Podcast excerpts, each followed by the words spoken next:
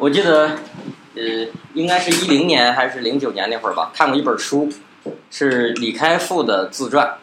我告诉你们知道李开复这个人吗？呃，李开复就是最近不又是复出了是吧？癌症他癌症治好了，然后复出了。高晓松给他拍了一个纪录片《向死而生》是吧？李开复我记得他写那个自传里边有有一段，他说他从台湾他在台湾上的小学，然后去美国上学。到了美国的有两件事，他觉得印象很深刻。第一，中国小孩的数学能力超级强，因为在上课的时候，老师随便问一道题，比如说六乘以七等等于多少，中国小孩马上就知道四十二，是吧？可美国小孩不会的，他在那算了，因为他不知道中国小孩从小都是背九九乘法表的，他们觉得这个东西非常神奇啊。所以说中国小孩的数学能力很强。第二，在美国学习一样东西的时候，并不是说我给你讲你就听，我给你讲你就听，不是这样的。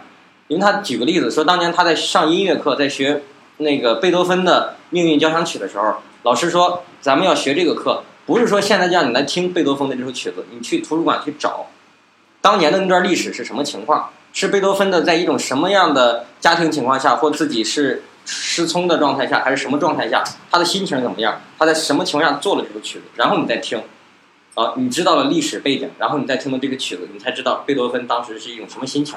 这个曲子它要表达什么意思？所以我说这个意思啥呢？当你要想把通信做好了，一定要往前看，找到这段历史，你然后你对这个历史非常熟悉了，你对它未来的发展方向很熟悉了，你才对它感兴趣，你才能把它做好。要不然就是让你学一些技术，给我调个交换机背命令，天天给我背，背下来了吗？没背下来抄一百遍，我绝对背下来了。但是你能干多久？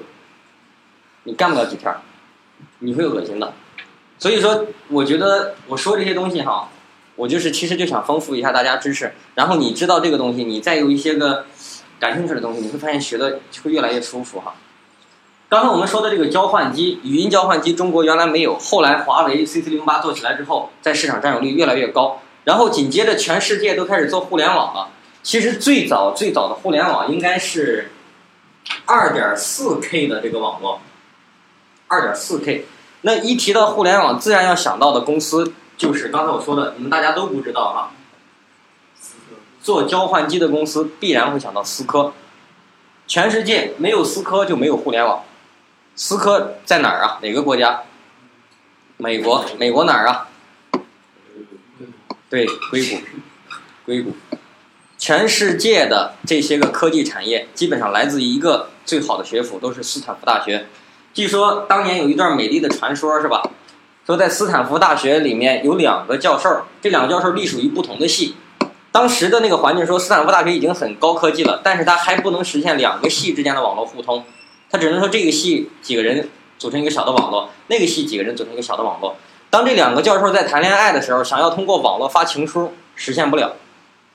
所以两个人为了能实现发情书，哈，所以发明了新的设备。叫做交换机和路由器，所以网络是因爱而生，是吧？然后两个人从斯坦福大学辞职，成立了一家公司。因为斯坦福在硅谷，硅谷是在就是旧金山 San Francisco，取 San Francisco 最后几个字母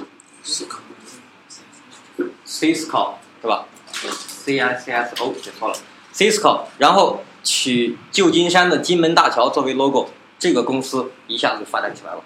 然后它的路由器交换机曾经最高的时候，在全世界的占有率达到了百分之八十以上，就是全世界的任何一个角落里面的人，只要你上网，你的设备必然会经过思科的设备。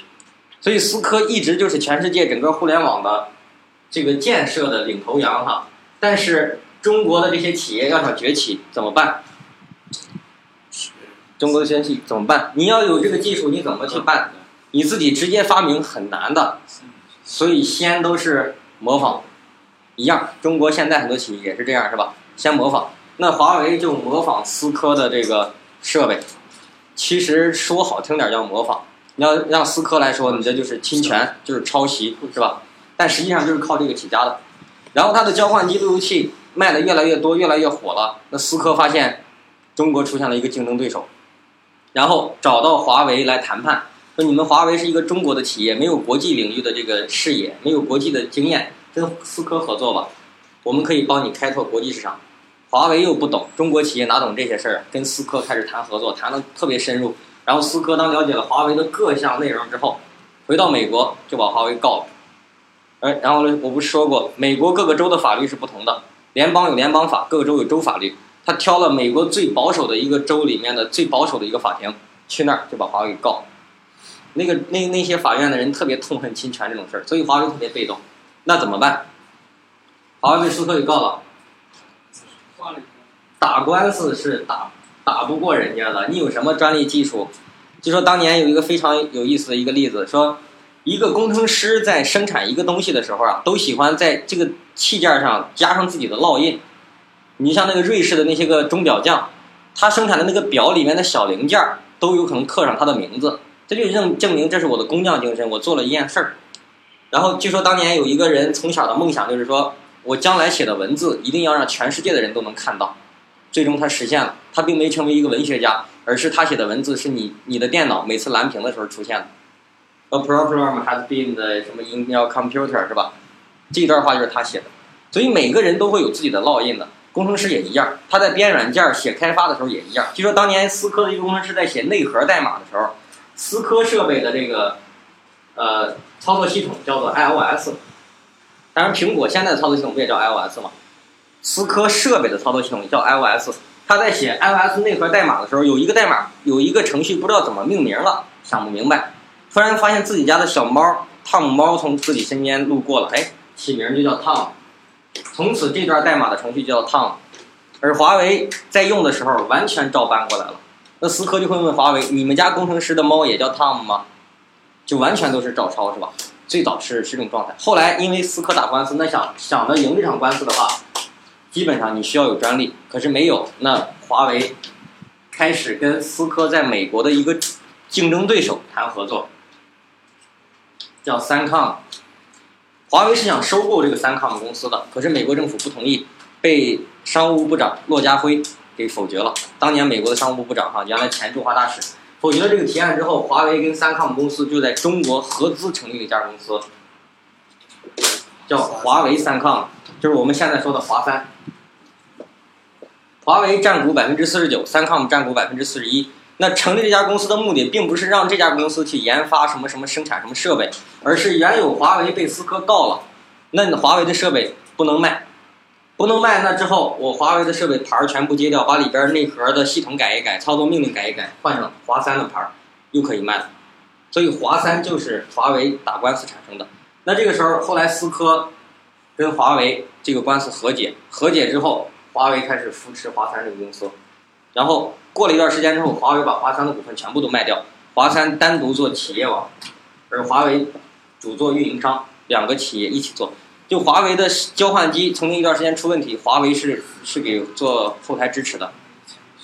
然后后来又做了一段时间之后，这个我原来说过哈，这个三康公司和华三这两家公司完全都被惠普公司给收购了。而惠普经营了一段时间之后又做不下去了。今年尤其今年年初的时候，惠普从美国空降了一个 CEO 扔到华三到杭州，杭州华三百分之九十五的员工罢工，联名倡议不要这个 CEO，凭什么给我们空降 CEO 啊？后来实在经营不下去，惠普把华三卖给了中国的清华紫光，所以华三其实现在是属于紫光的。然后这个时候，这是在中国，华为通过成立华三跟三康的合作，跟思科打官司结束，华为慢慢的把这个阴影摆脱了，自己用自己的命令开始拓展市场。然后思科依然在世界成长非常快，一直到了两千零三年左右的时候，思科成为全世界市值最高的公司。不是说在互联网行业最高，而是所有行业里面，思科的市值世界第一。然后紧接着互联网泡沫，思科市值迅速下跌。然后到现在，思科其实整体来说依然很强大，但是在中国遇到了很多问题，比如说美国政府对中国政府的这个监听丑闻，那怎么就能监听中国的信息了？很有可能就是这些个设备开了后门。以前干活的时候碰到一同事，他以前在海关工作过。他说他们海关用的核心路由器都是思科的，就是说把路由器上的所有线全拔了，你再监测流量，发现这个路由器还有流量，就是你把所有线都连都都拔了，发现这路由线还有流量在传，后来发现这路由器里边有芯片，是直接连到卫星的。他们拆了研究哈，说这个路由器里边有芯片是直接连到卫星的。所以美国政府就总是怀疑中国的中兴、华为有中国军方背景扶持，进到美国之后会影响美国的国防安全。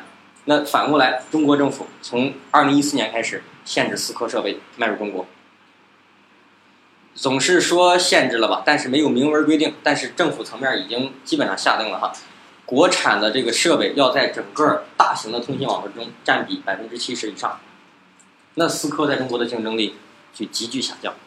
所以中国的这些企业就迅速的开始崛起，那华为的交换机路由器在全球卖的也特别特别的火，所以这个网络发展都有这么一个过程。通常来说，美国人和欧洲人会发明了这个新的高科技的技术，然后紧接着他会遇到亚洲危机。亚洲危机就是日本人、韩国人会给他做的很便宜、很精致，然后紧接着日本跟韩国就会遇到中国危机，因为中国的成本更低，我中国给你做烂了、做死了，是吧？你们就没法跟中国竞争，你就想一想，欧洲或美国经常对中国这个各种东西进行反倾销调查。华为跟中兴在进入欧洲市场之前，欧洲的一个无线网卡的生产厂商在欧洲的市场占有率是百分之七十二。华为、中兴进入欧洲两年之后，这家公司在欧洲的市场占有率是百分之四，全是中国的设备。然后紧接着，欧盟就开始对中国的华为跟中兴进行反倾销调查。啥叫反倾销呀？就是说，你我在欧洲生产一台交换机的成本有可能是两千欧元，两千两千欧元是吧？然后，但是你中国到欧洲卖了一个交换机才卖一千欧元，你远低于欧洲的成本价在销售，那你想干啥？你是不是说因为你低价销售，将来把欧洲这些企业全部干死，然后你再抬价啊？所以他认为你在做倾销，所以对中国进行反倾销调查。但实际上来说，中国的生产成本就是很低，想想富士康。想想富士康的生产车间，一大片，一到暑假、寒假的大学生就去了，多便宜啊，是吧？大学生最便宜的劳动力，有些人经常会提到，是吧？你三千块钱一个月还想招一农民工，开什么玩笑？你只能招俩大学毕业生哈，还得能俩，俩。所以说，在中国的这个劳动力成本，各种成本都非常非常低，除了这个设备，鞋，温州做的鞋。你觉得在中国买一双安踏、买双李宁，有可能一两百块钱、两三百块钱还挺贵。从温州生产完了，直接出海到美国，五六美元一双，质量还非常好，比阿迪耐克差不了多少。所以国外人特别喜欢中国的鞋。那你这些消费者喜欢中国的鞋，在美国、在欧洲做鞋的厂子呢，特别讨厌。但是又有什么办法呀？欧洲对中兴、华为进行反倾销调查的结果是？你觉得结果会是啥？本来商业竞争，你欧洲的企业干不过中兴、华为了，你政府出面开始对它进行反倾销调查是吧？那中国政府也可以出面啊。紧接着对法国的大飞机调查是吧？对法国红酒进行调查，对意大利的奢侈品进行调查，我也对你调查。然后结果是啥？都都和解了嘛，谁也不查了，都一样。从经济贸易战上，最终就上升到政治贸易战。当你国家强大了，你就不在乎那个。你就像举例，今年一四年、一五年，中国政府举办的猎狐行动。红色通缉令，国外的那些个原来有钱人拿着钱跑到国外去了，寻求政治庇护等等这些东西，你觉得中国政府能把他弄回来吗？绝对能。举个简单例子吧，你就说他跑到巴西去了，巴西铁矿百分之六十以上的矿石都是卖给中国的，巴西的所有经济利益都跟中国挂钩，那中国就会跟他说，把这人给我送回来，他贪污的那些钱拿了半儿劈是吧？如果你不送回来，今年一年不买你的铁矿石，你看他送不送回来？加拿大也一样，澳大利亚也一样，新西兰也一样，因为整个这个发展势头好，它自然会有一个经济实力，是吧？所以这些个交换机、通信设备，以前我们都是跟着国外的这些公司屁股后边走，而到现在，中国的通信市场是唯一一个可以在全世界领在前面的高科技市场，别的国家已经是开始跟不上中国的市场了，尤其是中兴、华为这些公司哈。好，感谢您收听大道拯救电台。再见。